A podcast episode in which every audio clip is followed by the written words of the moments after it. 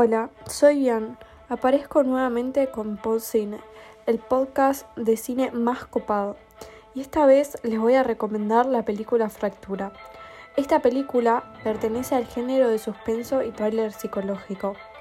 Para los que no saben de qué estoy hablando, paso a explicarlo brevemente. El thriller psicológico es un subgénero de suspenso que generalmente tiene como tema central un enfrentamiento entre los personajes, más mental que físico, en el que la inteligencia o los aspectos intelectuales o mentales tienen una gran importancia. Fractura se encuentra en Netflix. Fue lanzada hace poco, para ser más precisa, el 22 de septiembre de 2019. Fue dirigida por Brad Anderson, que también dirigió famosas películas como por ejemplo El maquinista, El rehén, La última llamada, entre otras. Los actores principales son Sam Worthington, que interpreta a Ray, Liv Ray, que interpreta a Johan, y por último Lucy Capri, que interpreta a Perry. ¿De qué trata la película? Bueno, la película arranca con Ray, su esposa Johan e hija Perry, en medio de un viaje de vuelta a casa. Cuando hacen una pequeña parada en una zona de descanso, la niña sufre un accidente. Se rompe el brazo y rápidamente es llevada al hospital. Perry es revisada por los médicos, pero cuando es llevada a hacerse unos exámenes junto a su madre, Ray les pierde el rastro.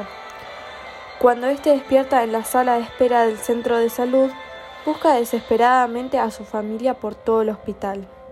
Sin embargo, nadie le da razones de ella. De hecho, le dicen que no hay ningún registro de que Perry haya sido atendida allí. Como digo siempre, acá vienen los spoilers, así que tené cuidado. El final de la película puede ser un poco confuso, ya que no busca explicar en detalle qué sucedió cuando Ray llegó al hospital, sino presentar un escenario muy complicado donde no se sabe qué es real y qué es lo que el protagonista imagina. Y el final sería feliz si no fuera por la verdad que hay detrás de todo. Nada es lo que parece. Los dejo a ustedes libres de imaginar qué es lo que pudo haber sucedido. Recomiendo esta película ya que te mantiene enganchado de principio a fin. Los giros inesperados que van ocurriendo durante el tráiler hacen que tu cabeza explote y cuando crees que estás entendiendo lo que está pasando te vuelve a descolocar.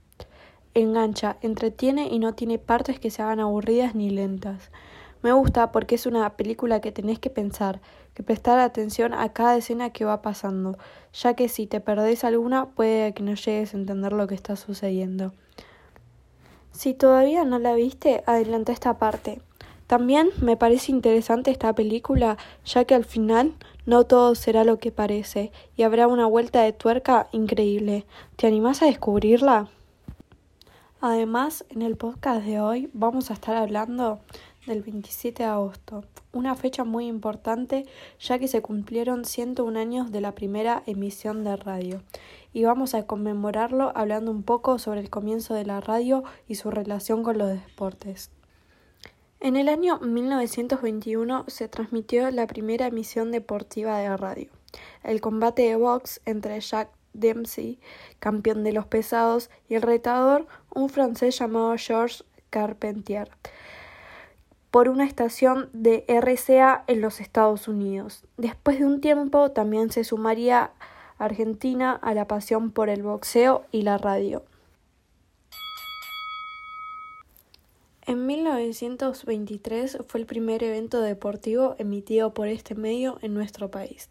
En esta pelea se enfrentaron Dempsey, otra vez, qué molesto, y el argentino Luis Ángel Firpo, que fue apodado el toro salvaje de las Pampas. Mediante lecturas de los cables que llegaban del norte, los fervientes seguidores y compatriotas de Firpo pudieron sufrir paso a paso la pelea, aunque el argentino perdió en dos rounds. Y así fueron las primeras emisiones de la radio y el deporte. Bueno, como digo siempre, esto fue todo por hoy y espero que les haya gustado y nos vemos en el próximo Podcine.